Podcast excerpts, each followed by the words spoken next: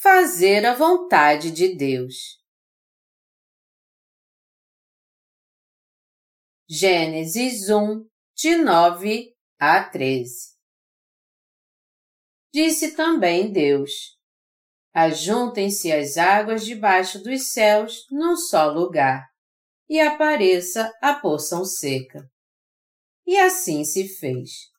A porção seca chamou Deus terra e ao ajuntamento das águas, mares. E viu Deus que isso era bom. E disse: Produz a terra relva, ervas que deem semente e árvores frutíferas que deem fruto segundo a sua espécie, cuja semente esteja nele sobre a terra. E assim se fez. A terra, pois, produziu relva, ervas que davam semente segundo a sua espécie e árvores que davam fruto, cuja semente estava nele conforme a sua espécie. E viu Deus que isso era bom. Houve tarde e manhã, o terceiro dia. Eu quero compartilhar hoje com vocês o que o Senhor fez no terceiro dia da criação. No segundo dia, Deus dividiu as águas do firmamento das águas abaixo dele. Mas mesmo depois disso, a superfície da terra ainda ficou coberta de água. Quando veio o terceiro dia, Deus disse: Ajuntem-se as águas que estão debaixo dos céus num só lugar, e apareça a porção seca. E assim aconteceu. Ele também disse: Ajuntem-se as águas debaixo dos céus num só lugar, e apareça a porção seca. E assim se fez. A porção seca chamou Deus terra e ao ajuntamento das águas, mares. E viu Deus que isso era bom. E disse, Produz a terra relva, ervas que deem semente e árvores frutíferas que deem fruto segundo a sua espécie, cuja semente esteja nele sobre a terra. E isso também aconteceu como Deus ordenou. Deus também trabalhou com Sua palavra no terceiro dia, e a Bíblia menciona duas vezes que, ao ver tudo acabado, Deus disse que era bom. Deus ficou feliz quando viu a terra seca aparecer, e depois ele ficou feliz de novo ao ver a terra dando ervas, semente e árvores frutíferas. A superfície da terra estava coberta de água e o solo não podia ser visto. Mas mesmo quando a terra seca não aparecia, pois estava coberta de água, ainda assim ela parecia bonita, por mais desorganizada e suja que estivesse. Mas Deus fez a terra seca que estava coberta pelas águas aparecer e a chamou de terra. E ao ver a aparência da terra que antes estava coberta de água, Deus disse que era bom. Por que então Deus ficou feliz ao ver a terra seca aparecer? Ele também disse: Produz a terra relva, ervas que deem semente e árvores frutíferas que deem fruto segundo a sua espécie. A terra aqui diz respeito ao coração do homem a sua natureza pecaminosa. O coração do homem é muito enganador e corrupto. É tanta sujeira e maldade que não dá nem para falar. Contudo, em meio a tantas pessoas, não são muitas que sabem que a terra seca, o seu coração, é realmente maligna. Mas então, que tipo de pessoas são os frutos da justiça que nasceram em abundância? A Bíblia diz que os frutos da justiça nascem naqueles que reconhecem que sua verdadeira natureza é maligna. Mas este princípio é contrário ao princípio do mundo. No mundo se diz que para que alguém receba as bênçãos celestiais e dê muitos frutos, seu coração deve ser bom e puro.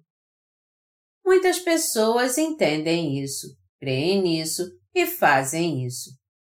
No entanto, a palavra da verdade diz que para que venhamos a dar muitos frutos da verdade, temos que saber que nosso coração é cheio de maldade. Nosso Senhor disse: Porque de dentro do coração dos homens é que procedem os maus desígnios, a prostituição, os furtos, os homicídios, os adultérios, a avareza, as malícias, o dolo, a lascívia, a inveja, a blasfêmia, a soberba, a loucura. Ora, todos estes males vêm de dentro e contaminam o homem. Marcos 7, de 21 a 23. Aqueles que reconhecem que são pecaminosos assim, diz a Bíblia, é que serão salvos. A implicação desta passagem destaca a necessidade que há de conhecermos corretamente o que há no coração do homem. Alguém pode até ter recebido a remissão de seus pecados, mas ele pode dar bons frutos ou não, dependendo se ele reconhece que as características pecaminosas de Marcos 7, de 21 a 23, estão em seu coração, ou se ele reconhece uma ou duas e nega as outras. Em outras palavras, se ele realmente crê nessa palavra que revela a natureza humana. Através da obra que Deus fez no terceiro dia, Ele está nos mostrando nitidamente que o Evangelho dá frutos abundantes por meio daqueles que reconhecem que sua própria natureza é imunda e falha. Os pensamentos carnais do homem são sempre malignos. Eu tenho uma natureza carnal homicida, eu sou um pervertido e um adúltero. Por causa da minha natureza, isso é o que eu sou. É através de pessoas que reconhecem isso com sinceridade que Deus dá frutos espirituais.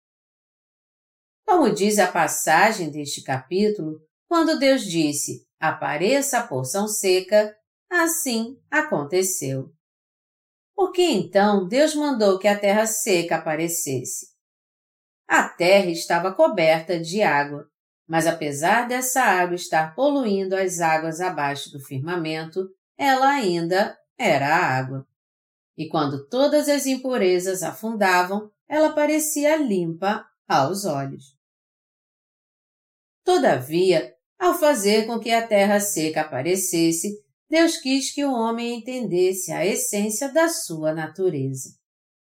A implicação aqui é que temos que entender que todos nós somos seres impuros e falhos. Temos que ser salvos crendo em Jesus Cristo e entender que é através de pessoas assim que nascem os frutos da fé. Onde as árvores frutíferas crescem melhor? Elas crescem melhor em um solo bem adubado. A árvore frutífera aqui se refere a alguém que recebeu a remissão dos seus pecados. Em quem nascem os frutos do Evangelho?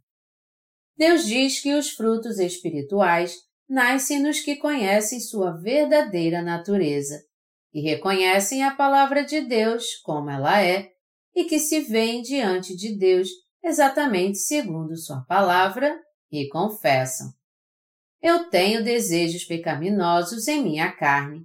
Eu sou um ladrão, um adúltero, um pervertido, alguém cujos pensamentos são maus, tolos e egoístas.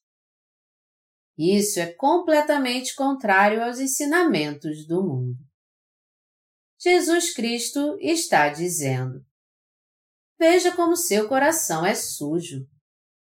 Ele está dizendo: no seu coração há os maus pensamentos, os adultérios, as prostituições, os homicídios, os furtos, a avareza, as maldades, o engano e muito mais. É impossível as árvores darem algum fruto por meio daqueles que, apesar disso, não aceitam a palavra do Senhor e não revelam por completo a sua natureza pecaminosa.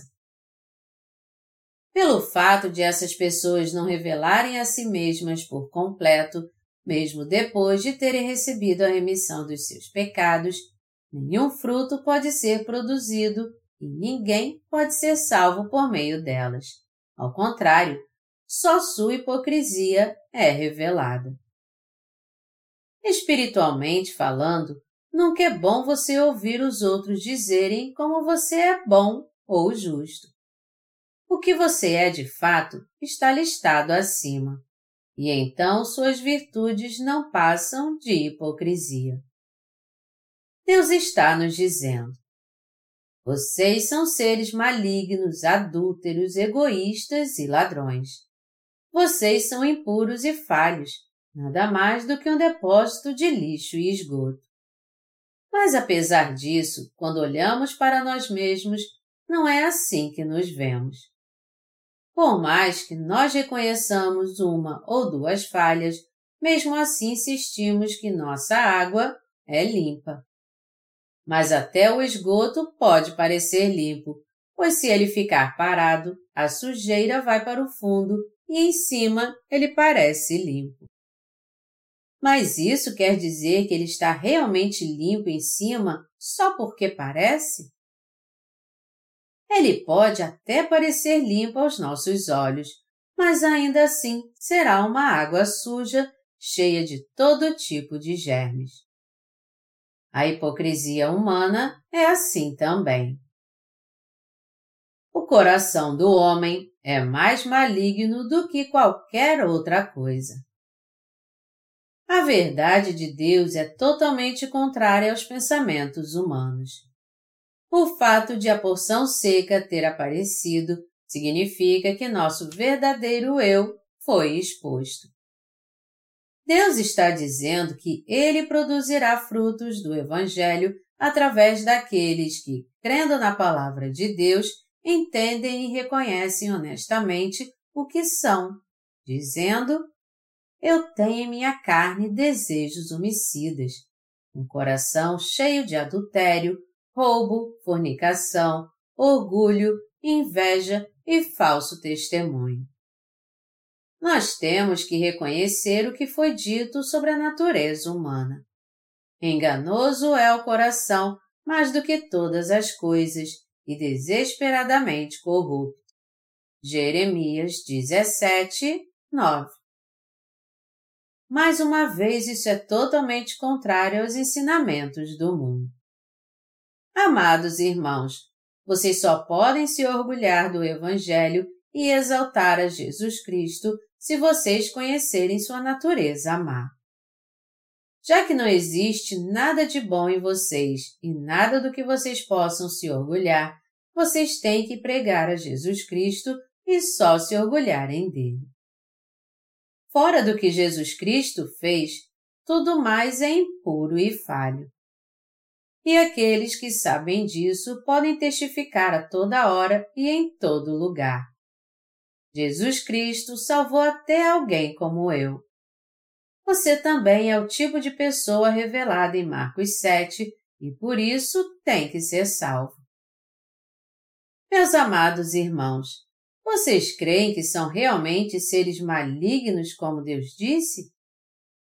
Vocês creem que todo ser humano é assim? Mas Deus fez com que pessoas como nós fossem os que dessem frutos do Espírito. Quem são aqueles então que não reconhecem sua maldade? São aqueles que escondem todo tipo de sujeira em seu coração, que fingem ser justos, vão à igreja no domingo com a Bíblia debaixo do braço e com um sorriso fingido, adoram com uma postura de santidade e fingem levar uma vida santa. Eles são os religiosos do mundo que cultivam o fruto da hipocrisia. Amados irmãos, o ser humano pode levar uma vida santa e justa? É claro que não. Deus nos diz: vocês são seres caídos. Já que as pessoas amam e servem mais ao mundo do que a Deus, como é que elas podem viver em santidade? mas muitos religiosos ensinam que é possível viver assim. e é por isso que todos eles são como sepulcros caiados. Foi assim que Jesus repreendeu os fariseus. Os cristãos religiosos são santos apenas quando vão à igreja, mas quando voltam para casa, sua maldade é totalmente revelada. É a verdadeira natureza do homem que é revelada quando ele comete transgressão. Mas estes religiosos não têm nenhuma consciência disso. Deus trabalha somente através daqueles que reconhecem Sua palavra. Nos dias de Noé, viu o Senhor que a maldade do homem se havia multiplicado na terra e que era continuamente mal todo o desígnio do seu coração. Gênesis 6, 5. E por isso Deus trouxe juízo às pessoas naqueles dias. Mas Noé achou graça aos olhos de Deus. É por isso que a Bíblia diz: Porém Noé achou graça diante do Senhor. Eis a história de Noé. Noé era homem justo e íntegro entre os seus contemporâneos. Noé andava com Deus. Gênesis 6, de 8 a 9. Deus concedeu sua graça a Noé e o salvou.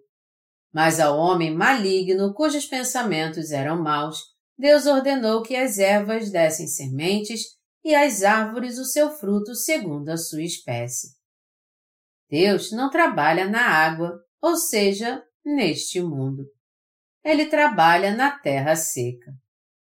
O fato de Deus ter feito a terra produzir frutos significa que ele trouxe remissão de pecados àqueles cujo seu próprio eu, a terra seca em outras palavras, foi revelado.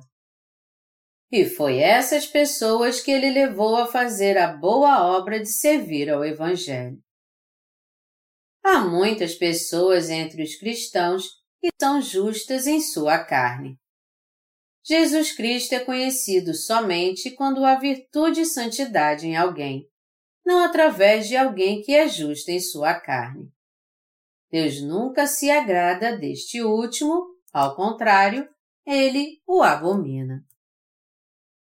Todos nós temos que entender que a santidade do homem é contrária a Deus. Algumas pessoas dizem que quando eu sou gentil, eu sou realmente gentil, mas quando eu sou duro, eu sou realmente duro. Mas que virtude há em mim para que eu finja ser justo?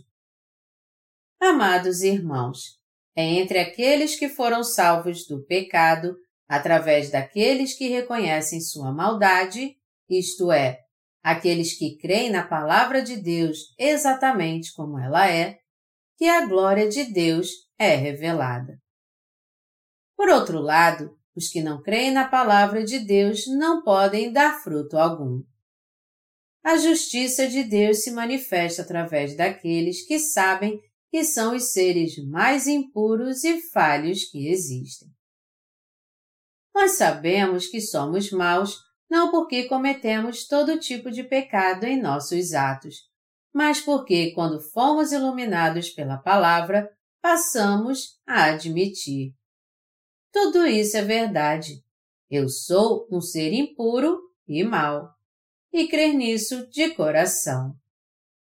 Já que a própria justiça destas pessoas acabou, elas só pregam a justiça de Jesus Cristo e é a partir daí que elas se tornam instrumentos da sua justiça.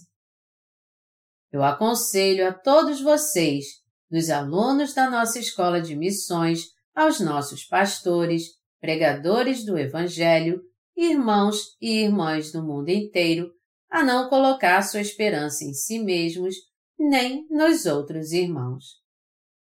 Mesmo não podendo colocar nossa esperança em nossa carne, Muitos de nós podem pensar assim. Eu sou diferente dos outros. Mas todos os seres humanos são iguais. Deus diz: o ser humano é um poço de pecados, uma geração de malignos mais corruptos do que qualquer outra coisa. Mas mesmo através de seres humanos assim, os frutos podem ser produzidos, e é essa a própria confirmação do poder de Deus. Isto não é maravilhoso? E a simples verdade é esta, que para darmos fruto, primeiro temos que saber quem somos.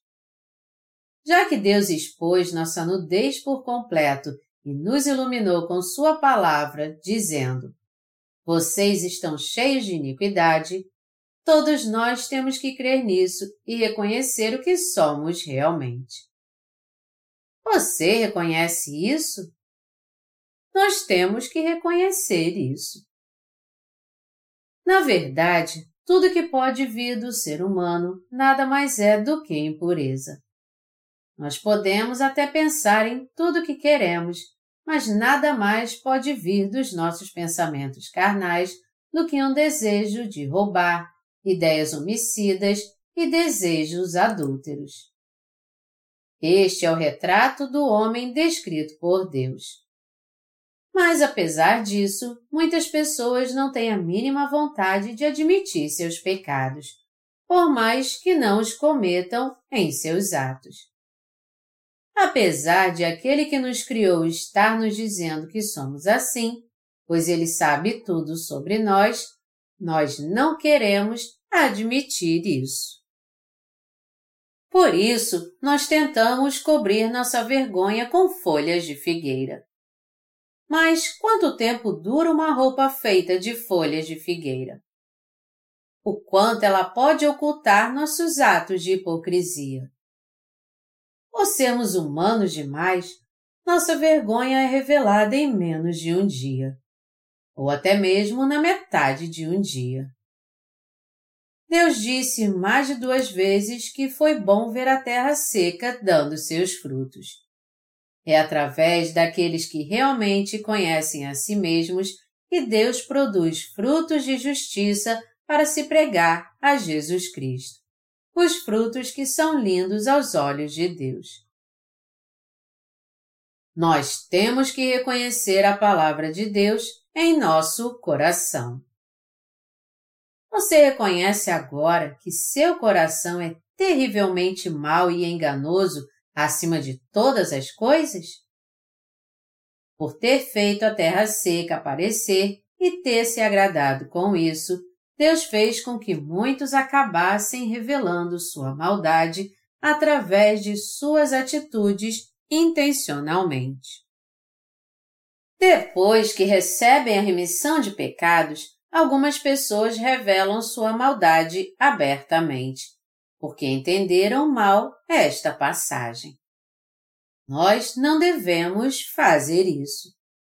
Esta passagem não nos diz que nós temos que mostrar nossa natureza pecaminosa em nossas atitudes, mas sim que devemos reconhecê-la diante da palavra. Isso quer dizer que devemos aceitar a palavra de Deus, reconhecer em nosso coração diante de Deus que somos pecadores, buscar sua graça e alcançar a justiça. A primeira coisa que acontece àqueles que receberam a remissão de seus pecados é que sua maldade é mais revelada do que sua santidade. Eu já ouvi que casais que raramente brigavam antes de nascer de novo acabam brigando muito mais depois de receber a remissão de pecados. Eles pensam assim depois que recebem a remissão de pecados. Por que eu sou assim? Será que eu recebi a remissão dos meus pecados? Será que isso é tudo que eu vou me tornar? Mas não se preocupe com sua salvação se você realmente crê no Evangelho da Água e do Espírito. Isso é Deus revelando a terra seca na sua vida diária, pois você, em sua natureza, ainda não reconheceu totalmente sua palavra. Quando reconhecemos a palavra, os frutos da justiça nascem. Porém, quando nós não reconhecemos a palavra de coração, Deus luta conosco e nos vence, e assim revela o que somos em todas as circunstâncias. É assim que os que nascem de novo sofrem por causa da sua maldade logo que se convertem. Diante disso, amados irmãos, nós temos que reconhecer a palavra de Deus o mais rápido possível e crer nela, ainda mais o que ela diz sobre nossa natureza. Aí então poderemos viver realmente na luz da palavra de Deus, ter orgulho do Evangelho e viver com Ele e com Deus. Nós devemos conhecer a verdadeira substância do homem. Mas algumas pessoas não a conhecem e por isso, mesmo após ouvirem o Evangelho, tentam levar uma vida justa.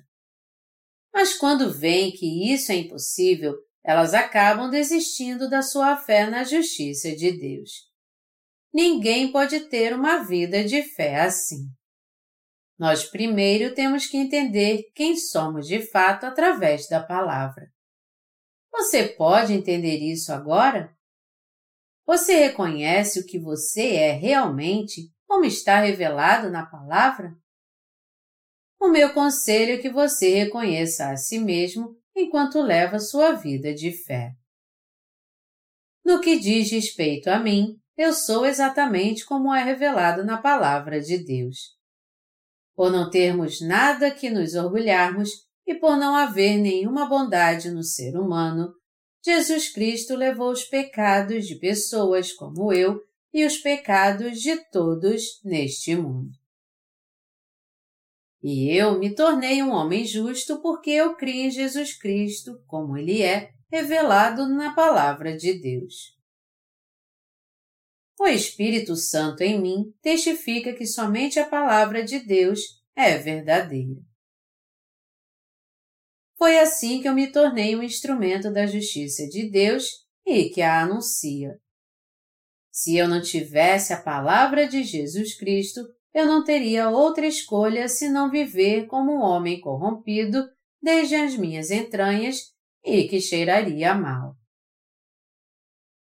Todavia, aqueles que se opõem a Deus procuram não expor suas características imundas e buscam escondê-las quanto mais puderem, mesmo que isso os torne hipócritas. Melhor dizendo, Todos querem esconder suas culpas e imperfeições diante de Deus. Entretanto, quando nós procuramos reconhecer e expor a maldade que há em nosso coração, nosso propósito é conhecer e entender o dom da verdadeira remissão dos nossos pecados. É por isso que nossa maldade tem que ser revelada cada vez mais, a fim de que recebamos a verdadeira remissão dos nossos pecados. Na verdade, a maldade que todos têm em si não é algo que pode ser entendida sozinha. Contudo, aqueles cuja maldade não é exposta diante de Deus não podem receber a remissão de pecados que o Senhor nos oferece como um dom. No capítulo 8 de João, Há o relato de uma mulher que foi apanhada no próprio ato de adultério e cujos pecados foram perdoados por Jesus Cristo. Entre aquela mulher e as muitas pessoas que a acusavam, qual delas foi abençoada e recebeu a remissão de pecados?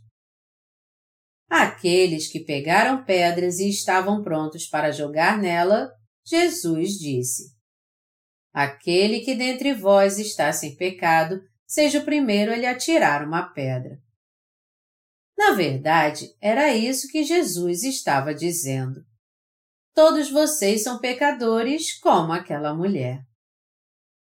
Contudo, pelo fato de a multidão não admitir inteiramente que pela palavra de Deus eram pecadores, todos eles foram embora e só a mulher pôde receber a remissão de seus pecados.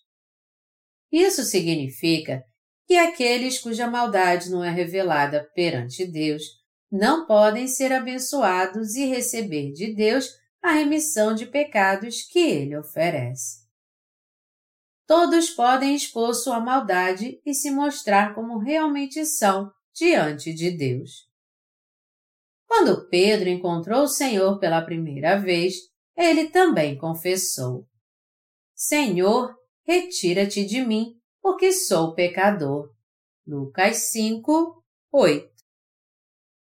Mas ainda existem muitas pessoas que estão totalmente enganadas quanto ao que realmente são. Como diz a Bíblia, os representantes dessas pessoas eram os fariseus, os quais não puderam entender sua maldade e que procuravam escondê-la sempre que havia o menor perigo de serem reveladas. Diante de Deus, seu coração não tinha nenhuma fé na sua justiça. E por isso eles se gabavam da sua própria justiça. A Bíblia diz que eles procuraram estabelecer a sua própria justiça e não se sujeitaram a que vem de Deus, que é a própria verdade da salvação. Romanos 10, 3. Eles diziam que eram diferentes das outras pessoas. Quando se achegavam a Deus com sua justiça humana, eles não podiam crer na sua justiça e acabavam se opondo a ela. Em outras palavras, eles eram tão cheios da sua própria justiça que acabavam perdendo muito. E já que eram incapazes de crer na justiça de Deus, fracassaram na sua vida de fé e não puderam ser salvos. Até hoje os religiosos deste mundo se gabam da sua própria justiça e exaltam a si mesmos ao invés de exaltarem a justiça de Deus.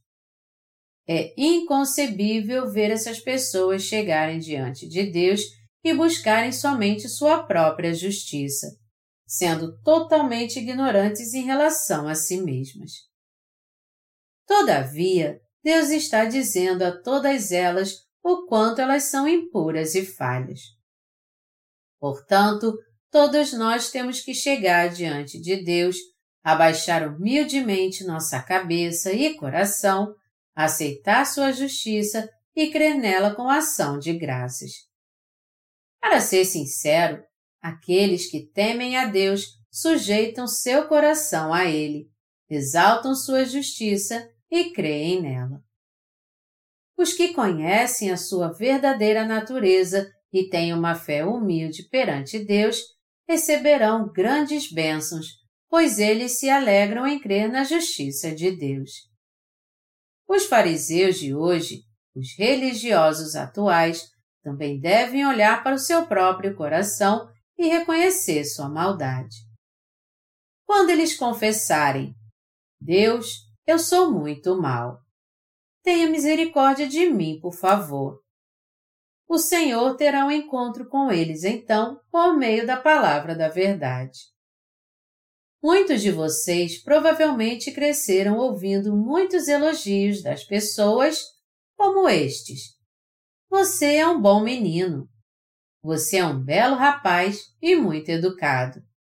Então, até hoje você talvez ache que você era assim realmente. Pessoas assim não conhecem a si mesmas nem quando estão diante de Deus e no final não poderão receber a verdadeira fé. Por fingirem serem puras, mesmo tendo todo tipo de impureza dentro de si, elas acabam se tornando religiosas, peritas em se esconder na sua hipocrisia conforme o tempo passa.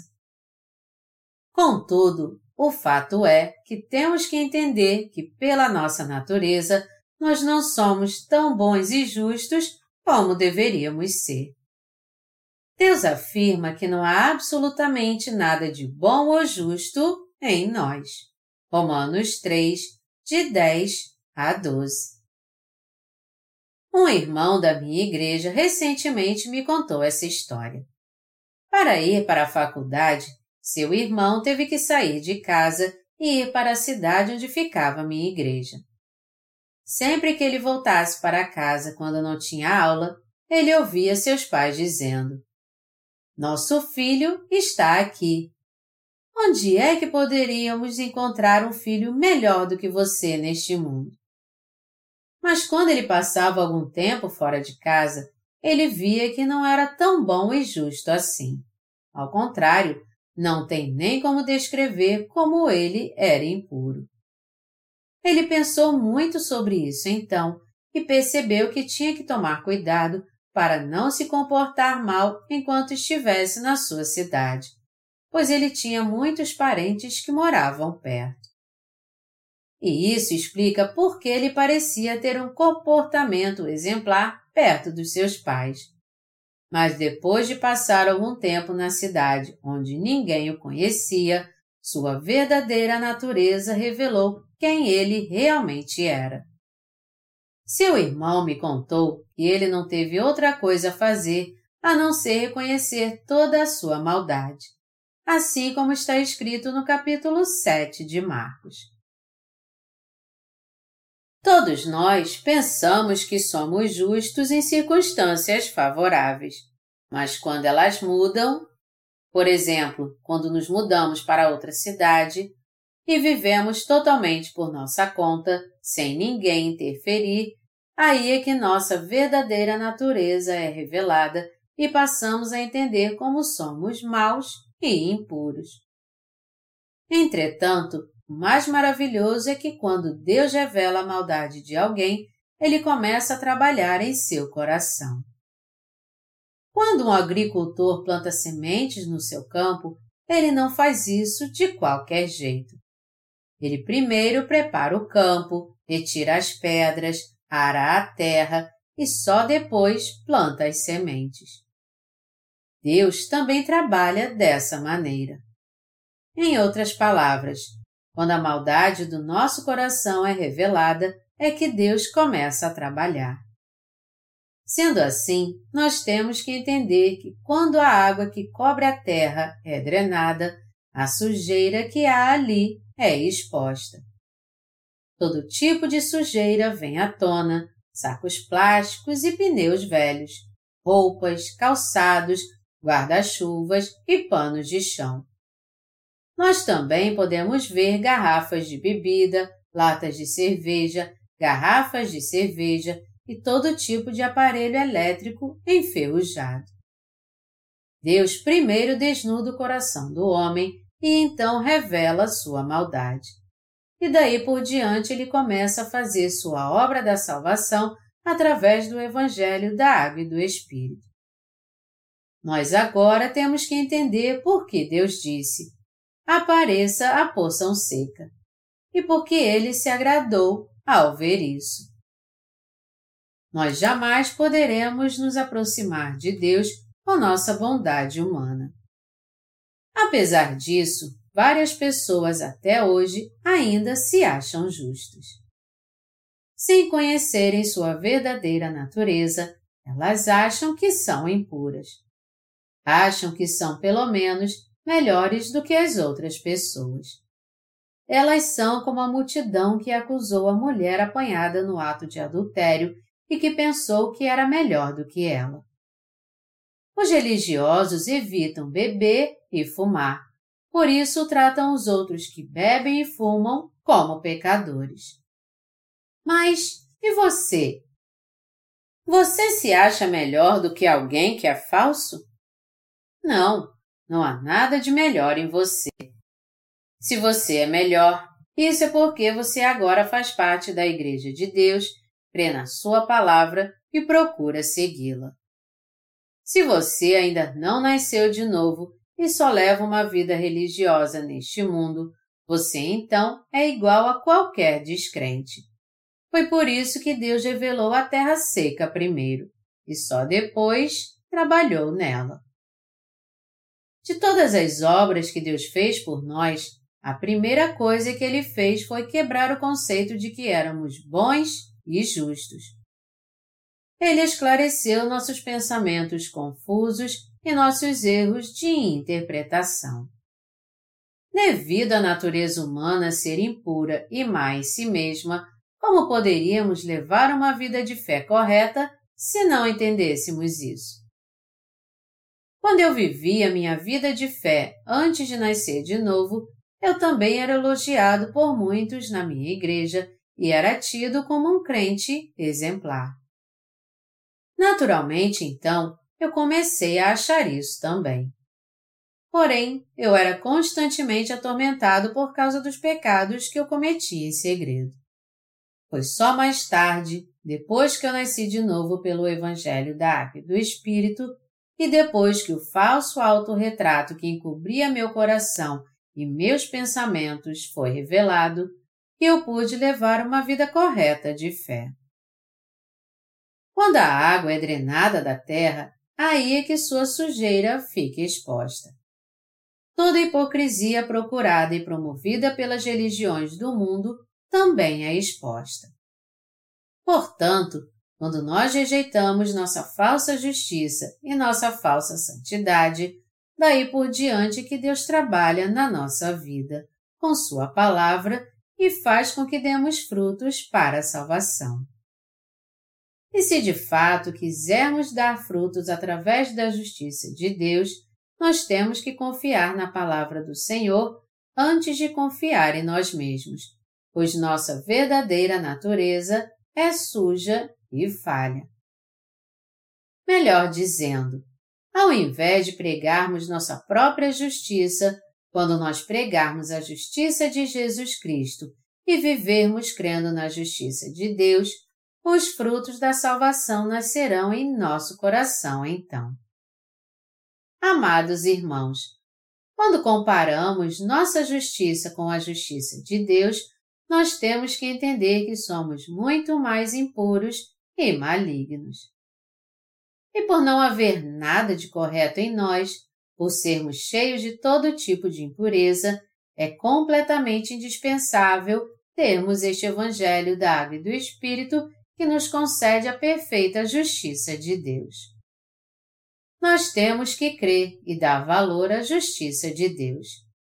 Você concorda com isso agora? Se fôssemos limpos por natureza, Jesus Cristo não precisaria nos ajudar com o Evangelho da Água e do Espírito. Quanto mais percebemos que nossa verdadeira natureza é impura e maligna, menos podemos deixar de exaltar a justiça de Jesus Cristo perante Deus. Foi por isso que Deus ordenou que a terra seca aparecesse. A terra seca tinha que ser exposta. Mas muitos de vocês ainda não têm sua terra seca exposta. A terra seca tem que aparecer totalmente. Mas isso não significa que você tem que cometer muitas maldades deliberadamente. Por outro lado, isso significa que você tem que deixar de lado os seus pensamentos humanistas que te fazem pensar que você é justo. E, ao contrário, crer na justiça de Deus manifestada por Ele através do Evangelho da Água e do Espírito. Todo o conhecimento errado que há em nossa carne e em nossos pensamentos tem que ser tirado, assim como a nossa postura soberba de bondade. Somente então a palavra de Deus trabalhará na tábua do nosso coração. Todos têm que seguir Jesus pela fé, mas muitos não fazem isso. Se você olhar em volta, você certamente verá muitas pessoas que pensam que são sábias aos olhos do mundo. Eu estou falando daqueles que são astutos e calculistas em relação às coisas deste mundo. Mas estranhamente, eles não podem se tornar discípulos e seguir a Jesus Cristo. Isso porque, ao invés de confiarem em Deus, eles confiam mais nos seus planos e estratégias. Essas pessoas têm que deixar de lado sua astúcia.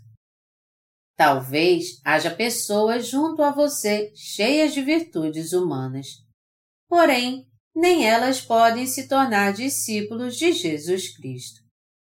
Ninguém pode seguir Jesus Cristo em sua própria bondade. Mas por quê? Porque elas se acham mais virtuosas do que Jesus Cristo já que elas pensam que são melhores do que Jesus Cristo, como é que elas podem segui-lo? Essas pessoas também só podem se tornar discípulos de Jesus se deixarem de lado sua bondade e orgulho. Somente os que rejeitam tudo o que são podem dizer: Sim, tu estás certo, Senhor. Apenas tua palavra é a verdade, e se tornar discípulos que seguem a Jesus Cristo. O orgulho dos que são cheios de emoções, soberba e sentimentos humanos tem que ser tirado pela fé em Jesus Cristo. Foi por isso que o Senhor disse: Se alguém quer vir após mim, a si mesmo se negue, tome a sua cruz e siga-me. Marcos 8, 34. Talvez você esteja pensando agora. Como eu posso viver assim? Isso seria tão triste. Mas não se preocupe, graças ao nosso Deus, uma nova alegria virá à sua vida. Afinal de contas, os convidados da festa de casamento em Caná não provaram o melhor vinho que o Senhor deu a eles depois que o vinho preparado pelo anfitrião acabou? Você tem que rejeitar tudo que é humano. Isso parece tão desanimador, não é? Não, não é. Pelo contrário, uma alegria espiritual e verdadeira encherá seu coração. Você vai cantar de coração louvores espirituais e orar com fé realmente. A palavra também vai trabalhar poderosamente em seu coração. E através do Evangelho pregado por nós, muitas pessoas começarão a ter uma verdadeira vida de fé, sendo realmente salvas. Por causa disso, então, nosso coração se encherá de alegria no Senhor e no Espírito Santo. Quando nós dizemos àqueles que se orgulham da sua própria bondade e virtude que eles têm que deixar tudo isso de lado, eles ficam muito preocupados e não sabem o que fazer pois eles confiaram demais nisso tudo até hoje. Contudo, quando eles rejeitam corajosamente essas coisas, eles passam a experimentar uma nova alegria e uma nova felicidade que vem de Deus. Aí então eles não se sentem mais cheios das suas emoções humanas, mas cheios do Espírito de Deus. Meus amados irmãos, nós temos que deixar para trás as coisas velhas. Deus disse a Abraão: Sai da tua terra, da tua parentela e da casa de teu pai, e vai para a terra que te mostrarei. Gênesis 12, 1. Do mesmo modo, Deus quer que deixemos para trás as coisas velhas. Voltando à passagem bíblica deste capítulo, vamos ver o que Deus fez por nós no terceiro dia. Disse também Deus: Ajuntem-se as águas debaixo dos céus num só lugar e apareça a porção seca. E assim se fez. A porção seca chamou Deus terra e ao ajuntamento das águas, mares. E viu Deus que isso era bom. Gênesis 1, de 9 a 10 o ministério da separação de Deus. Deus continuou a separar as coisas no terceiro dia também. Neste dia, ele separou a terra seca das águas e fez com que a terra aparecesse, juntando toda a água abaixo dos céus em um só lugar. Ele separou a terra seca das águas. Melhor dizendo, Deus fez com que nosso coração e pensamentos fossem separados. Antes do terceiro dia chegar, a terra estava completamente coberta pelas águas. A terra e as águas estavam juntas. Isso quer dizer que no coração daqueles onde ainda não existe uma ordem espiritual definida, apesar de terem nascido de novo, o desejo de servir a Deus e a si mesmos estão misturados. Sendo assim, se alguém levar uma vida de fé desse jeito, ele acabará inseguro, às vezes vivendo para si mesmo e outras vezes para Deus. E há muitas pessoas que vivem sua vida inteira assim. Entretanto, no coração dessas pessoas, Deus separou a terra seca das águas, a terra do mar. Sua vida pertence a mim ou a você mesmo e ao mundo? O que Deus quer é que nós sejamos bem sinceros ao responder essa pergunta. Em outras palavras, o que Ele quer é que nós separemos duas razões nossas que estão misturadas. Ele não quer que amemos nossa carne e o mundo. Mesmo entre nós que recebemos a remissão de pecados, há muitos que vivem assim, com seu propósito de vida misturado em seu coração. É por isso que muitas pessoas, apesar de terem recebido a remissão dos seus pecados, fingem viver para Deus enquanto desfrutam as coisas deste mundo buscando satisfazer a ambos. Alguns obreiros que se dedicavam totalmente para servir ao Evangelho fizeram as malas e foram para o mundo. Uma coisa em comum que eles disseram quando foram embora foi isso. Eu quero viver com liberdade. Mas não há liberdade quando vivemos para servir ao Evangelho? Há muito mais liberdade ainda. O amor por si mesmo em seu coração está misturado com o amor de Deus, e por isso eles acabaram encontrando a morte espiritual. Há muitos entre os nascidos de novo que vivem balançando entre o espírito e a carne, e ainda se conformam dizendo que estão vivendo para Deus. Deus não aprova pessoas como essas e quer simplesmente separar o que é carnal do que é espiritual, assim como ele separou a terra das águas do mar. Deus quer fazer uma divisão bem clara no nosso coração e pensamentos confusos. Deus separou de um modo bem claro a carne como carne, o espírito como espírito, a obra de Deus como a obra de Deus e a obra do homem como a obra do homem. Neste aspecto, o que nosso Deus quis fazer foi uma divisão bem clara. E foi isso que ele fez no terceiro dia. Você agora está sendo alimentado com a palavra na escola de missões. Porque temos jovens na escola de missões. Qual a diferença entre os que são treinados nesta escola de missões e os que não são. O objetivo do treinamento na escola de missões é separar o espírito da carne em nosso coração. É fazer com que eles vivam totalmente para Deus. Aqueles em que a obra de Deus não foi cumprida neste aspecto são os que estão vacilantes, vivendo para Deus e para si mesmos são neles que a obra do terceiro dia ainda tem que ser cumprida. Já que muitos irmãos foram treinados e têm comunhão comigo agora, eles têm que entender que conhecer e aprender a palavra somente de um modo intelectual não é tudo. Antes de tudo, eles devem ter um indicador em seu coração que diz: Eu devo viver para quê? Eles têm que assistir às aulas e os outros cursos de treinamento na escola de missões com determinação no coração, dizendo: Eu vou viver para Deus. Eu vou oferecer de bom grado meu corpo, meu tempo e tudo que eu tenho para ajudar na pregação do Evangelho de Deus.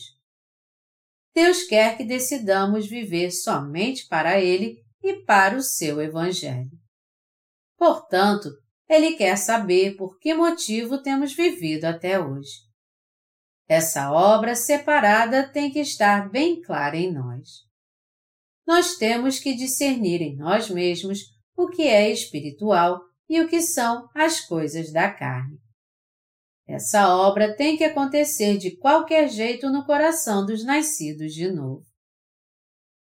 Somente quando isso acontecer é que a obra de dar frutos começará então.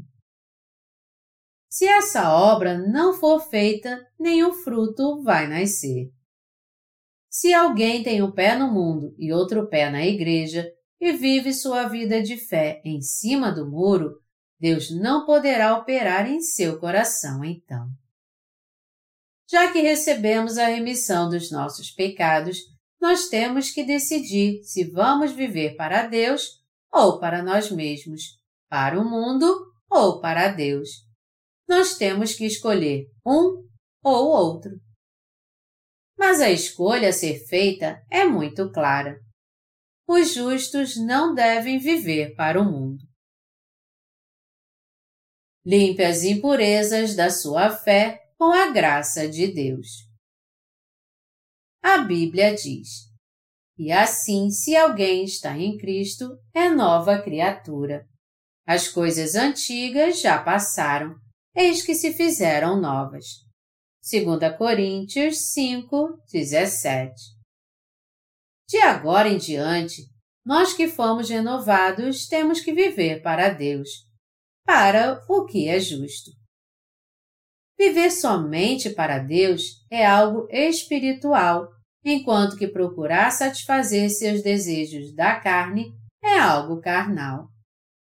E nós temos que crer na palavra de Deus que diz: porque os que se inclinam para a carne cogitam das coisas da carne, mas os que se inclinam para o espírito, das coisas do espírito.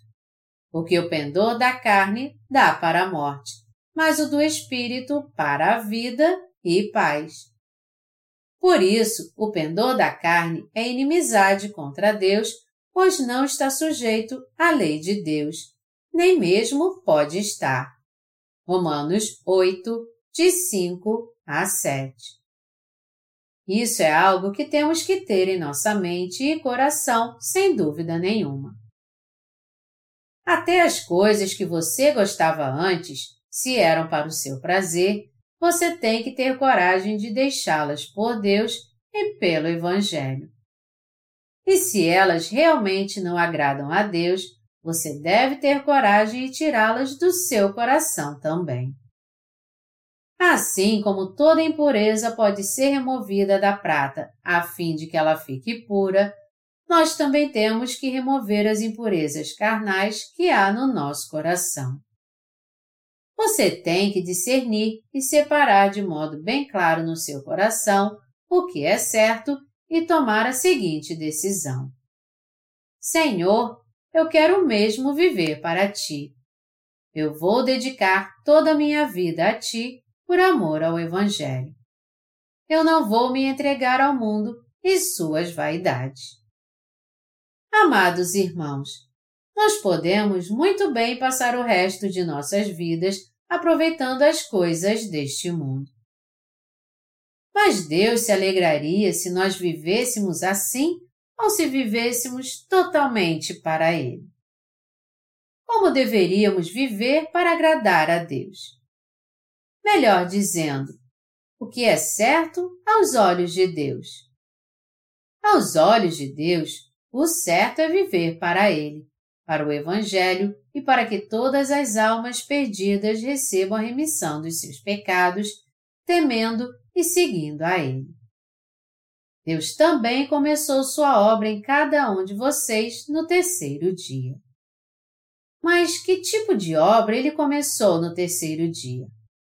ele disse: Que a terra que estava submersa venha à tona agora e apareça. A terra seca então apareceu e Deus fez a separação das águas. Ele separou o amor do mundo do amor de Deus e o que é espiritual do que é carnal. Nós temos que fazer muitas coisas diferentes para pregar o Evangelho. E se isso é importante para o Evangelho, não temos que nos preocupar com o que vai acontecer conosco então.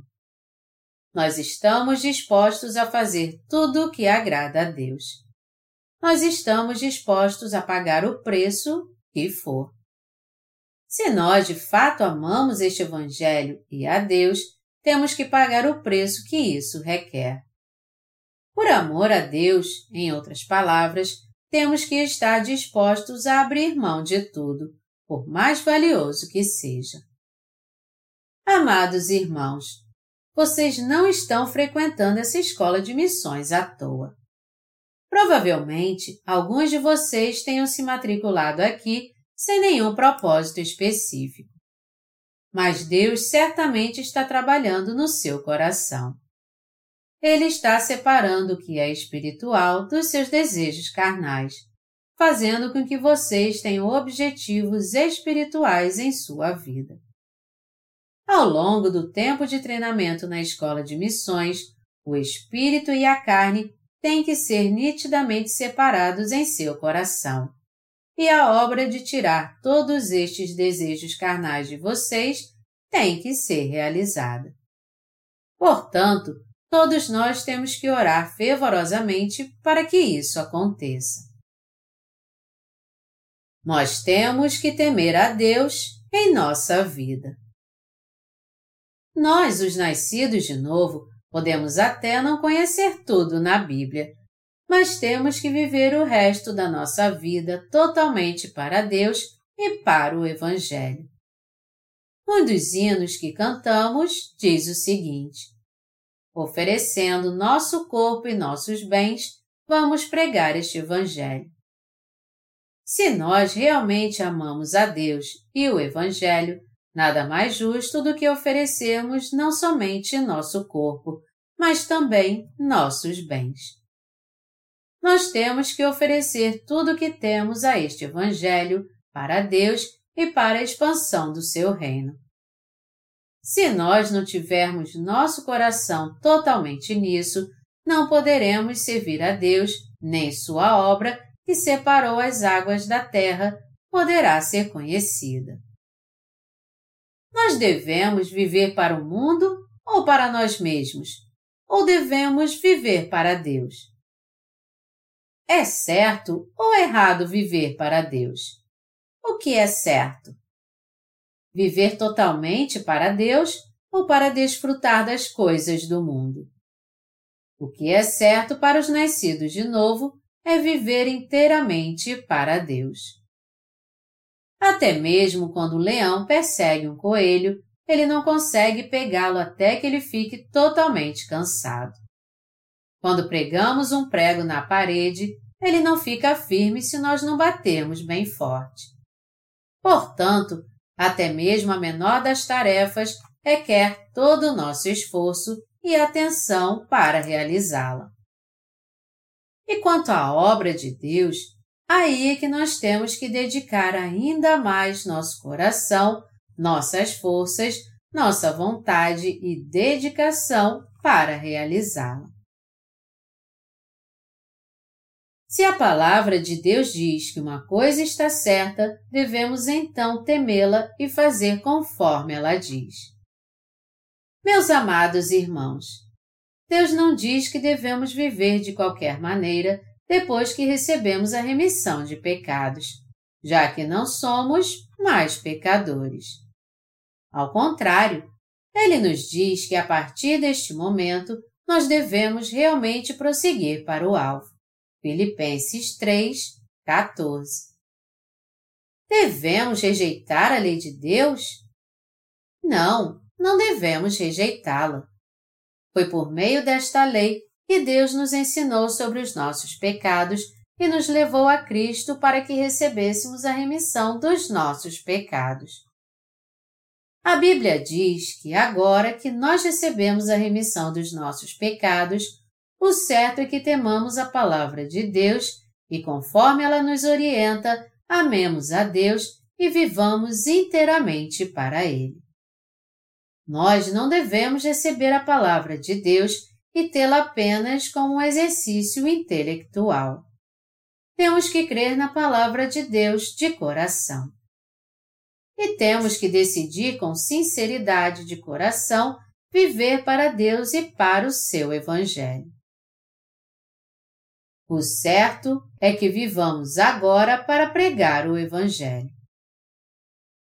Todos nós temos que tomar uma decisão e dizer: de agora em diante eu vou viver para a justiça de Deus. Ter um coração assim é totalmente imprescindível. Amados irmãos, ao longo da nossa vida de fé, que é mais curta do que um sonho noturno, o que nós devemos fazer para viver corretamente. O certo é vivermos para o Evangelho e para Deus. O mais correto é nós vivermos para o Senhor, a fim de que as outras almas recebam a remissão de seus pecados. Os justos não podem simplesmente viver do jeito que quiserem. Ter uma vida justa é o mesmo que viver para Deus. Embora sejamos imperfeitos, o certo é que vivamos para o Evangelho enquanto estivermos nessa terra.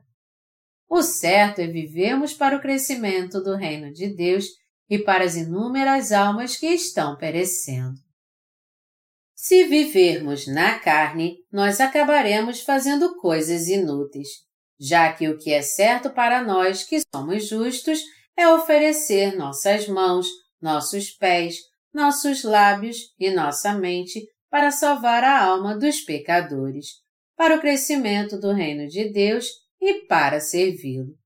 E também é certo usarmos tudo que nós temos para o Senhor. As pessoas que vivem assim são aquelas que, como Daniel, decidiram servir a Deus. Você é um obreiro de Deus. O povo de Deus tem que viver totalmente para Ele não importa o que eles estejam passando. Muitos acham muito dar o dízimo. E apesar de darem apenas 10% da sua renda, o fazem com má vontade, achando isso muito. Para os servos de Deus que não são apenas os 10%, mas tudo. O certo é que os servos de Deus deem tudo. Em outras palavras, sua vida deve ser para o Senhor. A vontade do Senhor deve ser nada mais do que a sua vontade, e seu propósito nada mais do que seu propósito também. O povo de Deus é assim. Só porque nós damos o dízimo, servimos um pouco na igreja e participamos da adoração, isso não quer dizer que temos uma vida de fé e que oferecemos toda a nossa vida ao Evangelho. Mas o que quer que façamos, devemos fazer para o Evangelho. Isso é uma vida de fé. Não é apenas dizer: esse tempo é para mim. Esse tempo é para meu trabalho. Esse tempo é para minha vida. E o resto é para o Senhor. A vida familiar, no trabalho, na escola, tudo isso deve ser vivido para o Senhor. Você pode até dizer: O que eu vou fazer para viver então? Se eu só servir ao Senhor, quem vai cuidar da minha família? Não se preocupem, amados irmãos. Se nós apenas servirmos ao Senhor, Ele assumirá toda a responsabilidade e cuidará de nós. Nosso Senhor disse: Ninguém pode servir a dois senhores, porque ou há de aborrecer-se de um e amar ao outro, ou se devotará a um e desprezará ao outro. Não podeis servir a Deus e às riquezas. Mateus 6, 24. E ele continuou dizendo: Portanto, não vos inquieteis, dizendo: E comeremos? e beberemos? Ou com que nos vestiremos? Porque os gentios é que procuram todas estas coisas. Pois vosso Pai Celeste sabe que necessitais de todas elas. Buscai, pois, em primeiro lugar o seu reino e a sua justiça, e todas estas coisas vos serão acrescentadas. Mateus 6, de 31 a 33. Nós cremos nessa palavra e não temos preocupação alguma com nossas necessidades, pois nós somos mais preciosos do que as aves do céu. Foi isso que Deus fez no terceiro dia. A terra e os mares tinham que ser separados. O espírito e a carne também têm que ser separados no nosso coração. Se ainda existe algum desejo carnal lutando em nosso coração, a obra da separação tem que ser feita nele. Os alunos da escola de missões têm que entender este assunto muito bem. Seu coração não deve ter desejos por este mundo nem buscar só a felicidade carnal. Vocês precisam estar dispostos a caminhar com o Senhor, a sofrer e se alegrar com Ele. Vocês entendem isso agora? Nós somos soldados do reino dos céus. Nosso coração deve estar diante de Deus de uma maneira correta. E mesmo que um exército tenha centenas de milhares de soldados, se ele não lutar realmente pela sua nação e pelo seu rei, todos estes soldados serão totalmente inúteis. Eles só vão acabar com seu poderio militar e acabar com os recursos da nação. Por outro lado, se um exército tiver 300 soldados apenas e todos eles se dedicarem totalmente à nação e ao seu rei, estes 300 soldados então serão uma força de elite. E mesmo que eles lutem contra um exército com centenas de milhares de soldados, estes 300 soldados valorosos prevalecerão. Que tipo de exército devemos ser então? Nós temos que ser como uma força de elite perante Deus, vivendo somente para o Evangelho e para Ele. Deixe-me contar uma pequena história agora, só para fazer uma ilustração. Há muito tempo atrás, havia dois países. Um era o país dos simplórios, o outro era o país dos espertos. No país dos simplórios, todos eram lerdos, desde o rei até o povo. No país dos espertos, ao contrário, o rei era inteligente e o povo muito astuto. Um dia, as duas nações entraram em guerra. Quando o rei do país dos espertos ordenou avançar, seus soldados não avançaram e disseram: Sua Majestade, não devemos avançar agora. Seria melhor esperarmos mais um pouco e depois então avançarmos. Mas o rei da nação sombria ordenou novamente. Avançar! Ao ouvir isso, os soldados foram para o campo de batalha sem se importar se morreriam ou não. O país dos simplórios venceu a guerra. Mas como foi que ele venceu? Ele venceu porque seus soldados fizeram o que o seu rei ordenou sem insistir naquilo que eles queriam. Em outras palavras, os soldados deram sua vida pelo seu rei e pelo seu país, mesmo não estando preparados. O país dos espertos poderia muito bem ter dizimado o país dos simplórios e vencido a guerra, já que todos eram mais inteligentes mas, ao invés disso, seu rei foi subjugado e seu exército aniquilado. E mesmo os soldados do país dos simplórios não tendo sabedoria, eles obedeceram ao seu rei. E o rei pôde vencer a guerra só por causa dos seus soldados que eram totalmente dedicados a ele. Nós somos soldados e estamos numa guerra espiritual. Ao lutarmos essa guerra, se colocarmos nosso coração no Senhor e dissermos: Senhor, eu vou viver só para ti, com certeza nós a venceremos então.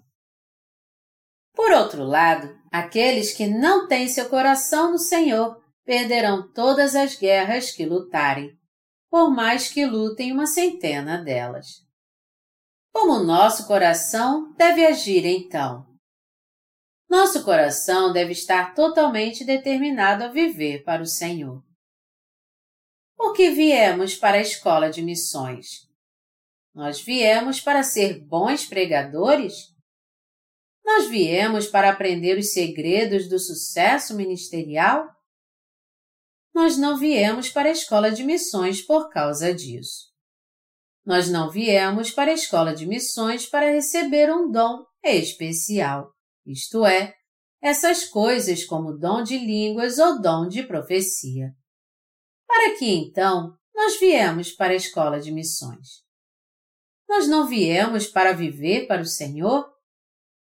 Na verdade, nós viemos para viver para o Senhor, sim. E já que decidimos em nosso coração viver para Deus, Ele permitirá isso e nos dará tudo o que precisamos. Não foi para sermos como Caim, um perito em assuntos carnais, que viemos para a escola de missões. Para que então temos que viver?